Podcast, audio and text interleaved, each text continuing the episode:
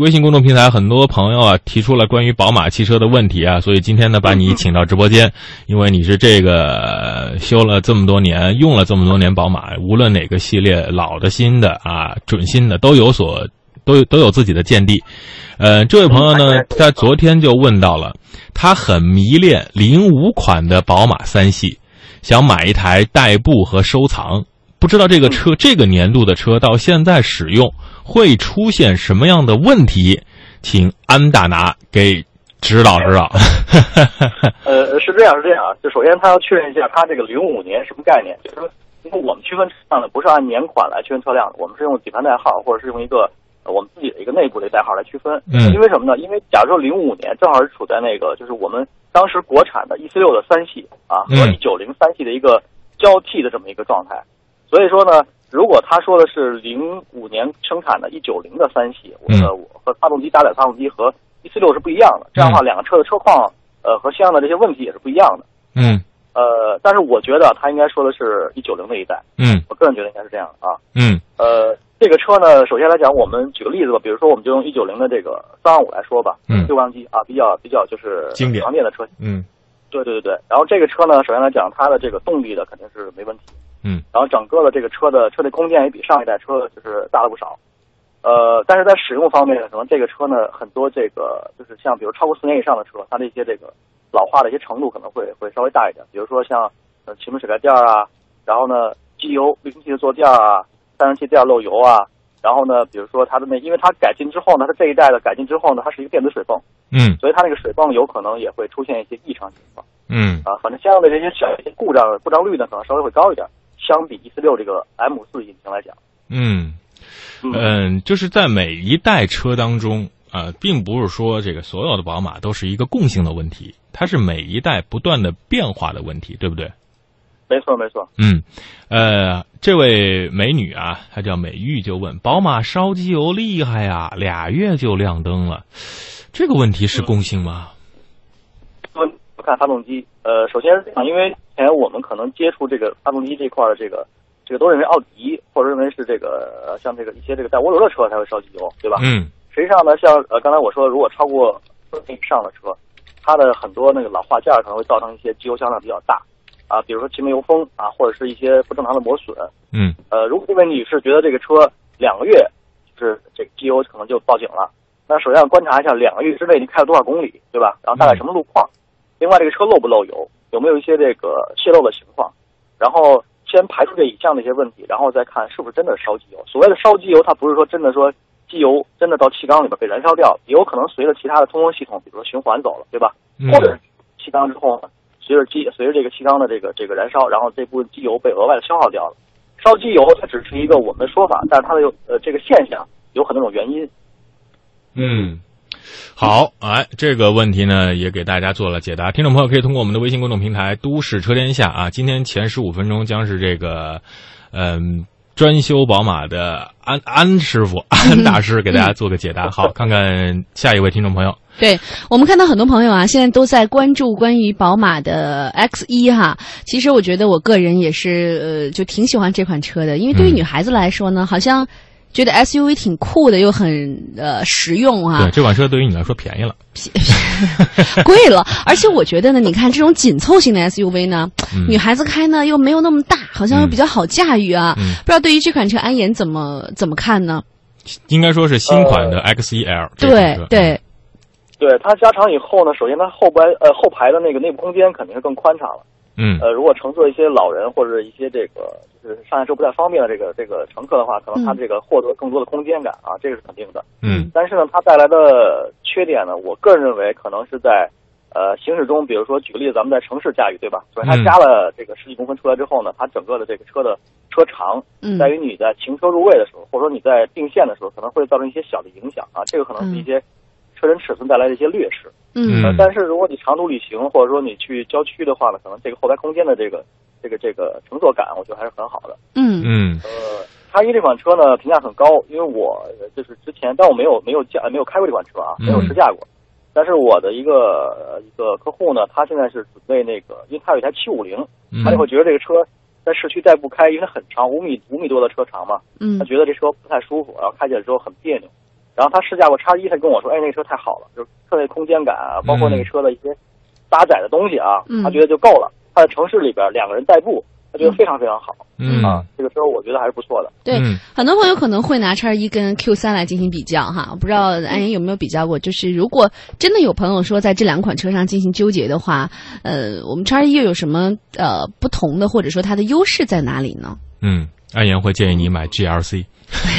呃，其实其实这样，这个呃，我的个人的意见，不管是朋友要买车还是家里边亲戚要买车，我的个人感觉说，首先我们的这个这个消费者要去自己去驾驭一下。嗯另外的话呢，各种的功能、装备，包括车辆的这些呃技术参数，我们都要去了解。嗯嗯呃，至于说它好或者不好，要通过我们的自己的去感受。嗯然后这个的过程中很重要，因为有的时候可能我认为好的车，对吧？可能是通过我的这个角度去分析的。嗯但是呢，这个消费者他可能觉得，哎，这一点可能恰恰不是我需要的啊，嗯这个时候可能产生一些误区。嗯但是这两款车来讲的话，我个人觉得还是说，我还是偏向于宝马，嗯因为呃，这个嗯，奥迪 Q 系列的车型呢，我觉得它的这种呃整个的设计可能比较平庸，我个人觉得比较平庸。嗯嗯然后呢，很多的点呢，呃，没有突出，没有特别突出。你比如说，举个例子，外形啊，嗯或者说里边的一些呃，当然装备不比了，因为这个可能奥迪有它自己的特色。嗯但是从总体的驾驭感来讲的话，我觉得宝马的这种这种驾驭的这种感觉啊，还是比较突出的。嗯，嗯好，其实你是一个比较，就是其实，呃，奥迪 Q 系列就是什么都好，也就说明它都差不多啊，没有一个特别大的对对对点对没。有突出点。嗯，好，我们马上回答听众朋友这两个听众朋友的问题，基本上是可以归纳为一类啊。李可和露露她同时问到了，这个宝马踩刹车熄火、踩油门自动点火对发动机好吗？也就是说，自动启停这个功能经常使用，发动机点火次数太多会不会对发动机不太好？这个问题大家也很纠结。嗯，对这个功能，目前应该是我个人觉得应该是个标配吧，很嗯多车都配了这个装备。呃，不光是宝马、奔驰，很多、嗯呃一些这个中国车也配备这个装备。嗯呃，很多司机会说，比如说经常的这个启动啊，或者是停止的话，对，比如发动机或者启动马达是不是有影响？嗯呃，我倒觉得，呃，其实以现在的坐车的这个，就是我们造车的工艺来讲啊，实际嗯上这个启动马达的这个寿命来讲，应该是不会有什么太多影响。它的优点其实我觉得大于这一点，嗯因为它在呃就是熄火的这个过程中呢，可能是节省了燃油，因为我们在市区驾驶嘛，很多等红绿灯啊，或者说我们怠速的时候，这个状态比较多，它嗯其实节省了一部分燃油啊，这个是我觉得是好的一点。这样的嗯话就是，比如说包括环保很多指标它都降下来了，对吧？这是嗯目前比较关注的一点。嗯然后其他方面的机械方面问题，我觉得没有什么太多影响。嗯这个功能有的时候可能不是很习惯，我当时开的时候我也觉得这个，哎，突然怎么熄火，然后空调也没有了，尤其是夏天的时候，嗯，它发动机在熄火之后，空调是没有的。对对对，它是自动的， 因为我这个这个联对对对联动的，它是怕怕你发动机熄火之后，你要是再用空调，基本上就处在这种消耗电能，对吧？怕你对你的那个电瓶有影响，是吗？呃，其实呃因为我们那个空调的那个空调泵或者压缩机，它是靠额外的发动机的功率哦来带动的，哦，所以说它实际上是是等于说发动机熄火之后，这个功能是没有了嗯，好，啊、没有之后呢，可能会有些不习惯。嗯，嗯其实发动机启停功能对于很多人来说就是一个习惯的问题啊。你要是习惯了这个功能的话，应该也也就没有。就像你要是用这个 Ultra Hold 啊，就是自动刹车功能的话，你要是习惯了，觉得这个功能非常好。嗯但有的人就说，没错哎没，错我我我脚底下不踩个东西的话，没有安全感，对不对？不习惯啊啊，不对习惯是吧？还是对，缺乏安全感。好，我们来看另外一位听众朋友的问题，福音，他就问到呃，这个安大师，二零一四年十月份买的五二零，三万公里后做两次保养时，发现气门是气门是盖儿渗油，问题大不大？嗯嗯，这个好像呃是、它也算是一个共性的问题。对对对，呃，嗯气门室盖儿那个垫儿，实际上是那个垫儿在漏油，因为它是一个密封的一个一个橡胶圈儿。啊，这个呃，如果一四年的车到现在，我觉得它这个车是不是有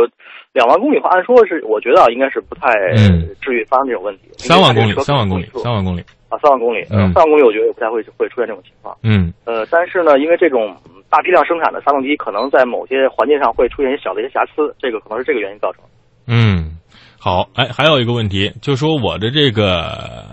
呃，宝马五二三啊，一一年的，总是提示啊，这个水温超过一百一十度啊，温度偏高，这个是怎么回事呢？呃，五二三的话，我没有记错，应该是搭载的应该是 N 五二的发动机，嗯直列六缸那一款，嗯，然后排气量是二点五的，对，呃，它也恰恰用的是就是电子水泵这一款，嗯呃，而且呢，它的这个循环系统，如果说因为刚才可能没有叙述很清楚啊，就是你在嗯哪种情况下显示水温高，比如说是高速行驶，还是怠速堵车，还是说你这车开了一段时间之后，然后呢开着空调，呃，或者有一些其他装备打开了，然后有没有这些这嗯些特殊的一些这个点？嗯呃，我们如果是说忽略这些东西，然后只是单纯分析它水温高的话，它有很多种原因。嗯呃，比如说刚才说了，电子水泵转速不够啊，出现电子方面的一些这个这个故障，还有就是说水箱，比如说前面这个散热器啊嗯很脏，然后造成这个散热不够，然后电子扇的转速过低啊，或者是控制部分的电脑出问题了，比如说嗯我们的那个 DME 电脑，嗯它控制这个水温的部分的程序出问题了，也会造成整个车辆的散热系统不够。嗯嗯，好，好，我们来再看这位朋友的问题啊，嗯说，呃，幺幺八 i、幺二零、幺幺六这几款除了排量不同，还有什么区别？当时就看了这一款，就直接买了，也不知道你买的是哪一款啊？呃，一系列它这个发动机搭载的也很有意思啊，它其实你看它这个幺幺六幺八和幺二零。嗯包括后续还出了一些什么幺三五 M，对对吧？对还有一些这个特殊车型搭载。一系它本身是一个比较，就是它这平台它是针对于消费者是入门级的消费者，然后这个时候年轻人居多，嗯所以它会搭载不同的发动机和配置，然后满足我们这些不同人群的需求。嗯呃，刚才说到这个幺幺六、幺幺八和幺二零，实际上它呃排量啊、发动机功率方面是有一个不同，呃，内部的一些装备也有不同。有的车，比如说幺幺八运动版啊或者普通版，它的内饰的这些装饰物和一些功能是不一样的。你比如减配车，它可能没有这个蓝牙，然后没有这个定速巡航，对吧？然后它的那个功能方向盘键上也只有几个音响控制按钮，嗯嗯啊，嗯它属于一个配置方面的一个一个区别。嗯嗯，还有一位朋友叫做雨墨啊，他说呢，呃，想问叉五油电，呃，现在需要一个变压器哈、想问一下安妍，嗯用一个什么样的变压器会比较好呢？有没有这相关的可以给他介绍一下？呃，我我我没理解这个意思，它变压器是哪哪一方面的变压器？他说二百二十伏转一百一十伏，呃，什么牌子比较好？哦，逆变器是吧？对哦，它是啊在点烟器它是在点烟器上用的那个吗？还是说车内部的？对对对，它其实有一个逆变器，这个逆变器看你用哪种功能，就是你需要用是对于车的，还是说我们车内装备的，它是不嗯对一样的。嗯那就这两方面来说一说。如果是车内用的话呢？其实我倒不太建议，就是我们在车内用这些装备，因为什么呢？因为呃，首先这个有的有的这些装备它的不是很呃很规格，就是对不是按照那个正常规格做的，可能会对损坏我们这个保险嗯啊，或者说在插接过程中呢产生一些这个异常情况，造成车辆其他的装备损坏。嗯呃，用的话就要选用那个正规品牌的，嗯啊，或者选一些国外品牌的，这个是比较我觉得比较靠谱的。嗯，好嗯呃，，我曾经我曾经用过一个冰箱插在后边用的，然后结果那个插进之后冰箱没启动，然后结果我那个保险坏了。嗯，对对对，这个啊因在为冰箱啊，一直都建议大家不要在车内啊加载过多的这个用电的设备，因为对于车辆对对本对本身的这个。它有个过电保护嘛，会嗯都会有影响。不要不要把车当做一个这个家用的插头啊，什么都往里没插错，没错啊，是吧？是这样。你要说车上再插一个大功率的什么东西，很容易出现一些电路方面的故障啊、自燃啊、起火什么的。好，我们来看下一个问题，说我的 Mini Cooper 这个一开始觉得雨刮器没水了，然后加满了之后都喷不出来，一点儿都没有，是哪儿的问题啊？呃，呃，迷你这个车呢，应该它是呃前后雨刮器，对吧？前后嗯就是后部也有一个雨刮器可以喷水的。然后呢，如果说它一点水都没有，让我的觉得有可能是第一是可能这个喷头堵了。嗯长期的用劣质的这个玻璃液的话呢，它会产生结晶，然后造成了管道和喷水口的那个堵塞，这是一个原因。第二个原因呢，有可能是这个我们的喷水水壶里面的那个喷水电机坏了嗯啊，这个同样也是因为就是你用劣质的这个这个玻璃液，然后造成了这个整个这个这个电机的损坏，啊，这个可能性比较大，我觉得。嗯，那如果是电机坏了的话，维修贵吗？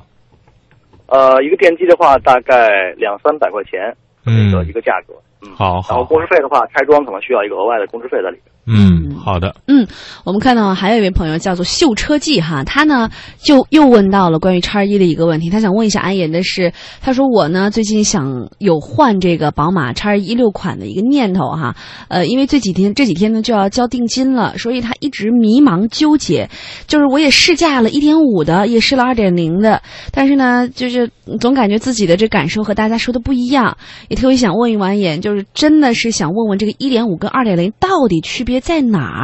对于我这种主要呢在城市开车，一年呢出去到外边大概三四次旅游的朋友来说，呃，有没有什么建议给他呢？嗯嗯，呃，这个话题比较比较深啊，因为它牵扯到一个太一深了个这个感觉的问题，是啊一个感觉的问题，是还是谈到我个人的个人的感觉啊，嗯就是说，呃，一台车，呃，你的驾驭的感觉，对吧？你自己嗯能不能驾驭它，对吧？嗯假如说我我我驾驭一台超性能的一些跑车，可能我驾驭不了，为什么？因为我的这种驾驶能力达不到，对吧？嗯这个跟跟它的性能就有关系了，所以说适合自己的就是好的。嗯呃，不要纠结说发动机的功率大或者功率小，或者费不费油，因为我们不是在每天或者每时每刻都用全油门在开车，对吧？所以说不要考虑那么多问题，嗯主要就是这个车，厂家在生产车的时候，它也会用一些手段来控制我们的发动机的功率输出啊。举个例子啊，嗯假如说这个车同样的2.0排气量的车，比如说 N20 的发动机，对吧？嗯啊、排气量都是2.0，但是呢，厂家会根据呃功率限制，用它一些程序把它限制成分个三个级别，对吧？嗯嗯中文级的，然后中档的和一些高级的这个这个输出。所以这个时候，如果说你想呃获得更多功率的话，你可以通过后期的一些手段，嗯让这个车的功率完全发挥出来，然后达到你的要求。我觉得它可以买一个低功率版本，然后先去驾驭。嗯如果觉得不够的话呢，我们再通过后期的升级改造，嗯然后呢让这个车的功率发挥出对，其实这个问题为什么安言说感觉呢？就像你是找又高又帅的这个经济适用男，还是说买一个嗯找一个多金的，然后并不是那么帅的帅哥？ 那个，所以这个这个要求你就呃自己考虑。我的建议啊，找一个又高又帅，然后的经济适用男，然后把他培养成为一个是吧？对对对蓝筹股，这没就错是安言的意思。买一个一点五 T、一点五的，然后咱再慢慢开着吧。好，来没错看没错没错下一个问题啊，下一个问题是这样的，说这个我的宝马一二年宝马 GT 五三五 i 安装完三百六十度全景摄像头，开出去车斗，传动出现传动系统故障，应该有提示的了故障。停车呢几分钟就好了，这怎么回事呢？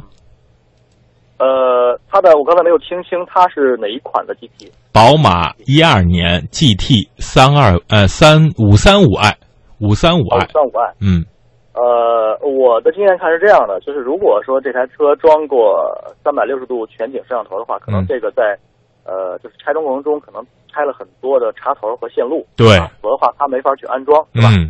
然后我也曾经见过这个有的这个店，呃，比如说这个家装啊嗯或者小店，他们在给客户加装这些东西啊，实际上很多就是在装的过程中有很多细节是不规范的啊，比如说对它乱开关乱改放在什么地方。嗯对对对，但是为什么说它改完之后会出现发动机传动系统故障呢？这个我觉得就是说可能会呃，因为在车辆过程中可能会碰了某些的传感器。举个例子啊，嗯比如说在机舱前边的，比如说进气的压力或者是温度传感器，这是一种可能啊。还有就是说呢，它可能是在动一些线路的过程中，可能会触碰到一些这个小的一些这个这个开关，嗯啊，这开关可能很小啊，就是一个就是一个旁边一个小插的一个插头啊，可能就松了，或者可能就掉下来了，或者一个小管路掉下来了。我觉得先从周围看一看小的一些这个嗯真空管啊，嗯或者一个小的密封管啊看一看啊，应嗯该是不大问题。嗯，好，来看今天的最后一个问题。嗯，呃，这位小易啊，他说呢，想问一下，这个宝马呀，我的车日间行车灯系统升级之后呢，要手动开启，想问一下安言，怎么样才能够打火之后直接开启呢？呃，它之前如果有这个功能的话呢，升级完之后呢，因为、嗯呃，如果升级完之后，首先它的主机里边的系统会重新更新，对吧？嗯也就意味着它之前的那个储存的这些所有的程序都没有了，它嗯需要手动在设置车辆设置里边，然后把这个日间行车功能打开，然后就可以了。呃，如就果是你打开之后，嗯，呃，就是自己来调整嘛，对吧？嗯自己来来来设置一下。如果你设置完之后还是不能用的话，那有可能你需要重新编程，然后在嗯编程过程中把这功能从系统里边打开，而不是从车里边打开。啊嗯，是不是也是？呃如果说我们也可以到 4S 店用电脑程序来更改一下就可以了，是吧？对对对。呃，对一对般对来对说，像我们 4S 店进行这样的一些服务，呃，也都是免费的，对吗？呃，不是不是的，不是呃，升级如果是厂家，如果你进到四 S 店的话，如果是厂家呃给你额外的，比如说我们叫回厂保修啊，嗯回厂保修的话呢，它是免费的，对吧？嗯假如说你要增加一些设置的话呢，嗯实际上这是一个叫我们叫个性化家装改装，这个话是额外要收费的。嗯。其实徐静的意思就是说，对于她这样的美女去，是不是都是免 费的？那我找安妍就就必须免费是吧？阿哎燕说这本儿亏不 起。好的啊，非常感谢没问题，没问题嗯随时来我们店里头。没问嗯题，非常感谢这个安岩做客直播间啊，嗯听了回答听众朋友的问题。我希望每周呢都有这样的一个时间段来专门回答这种宝马车主的一些问题，因为好呃的呃大家。这个宝马的价格也越来越亲民了啊，嗯跟很多朋友想追求这种运动感和驾驶感，也开始尝试这些车。但刚开的时候会有一些各种各样的问题，没有关系，我们请这个安大拿给大家一一的做解答。好，非常感谢，谢谢您，谢谢安妍，再好的会两。位嗯，再会，好，再见。嗯。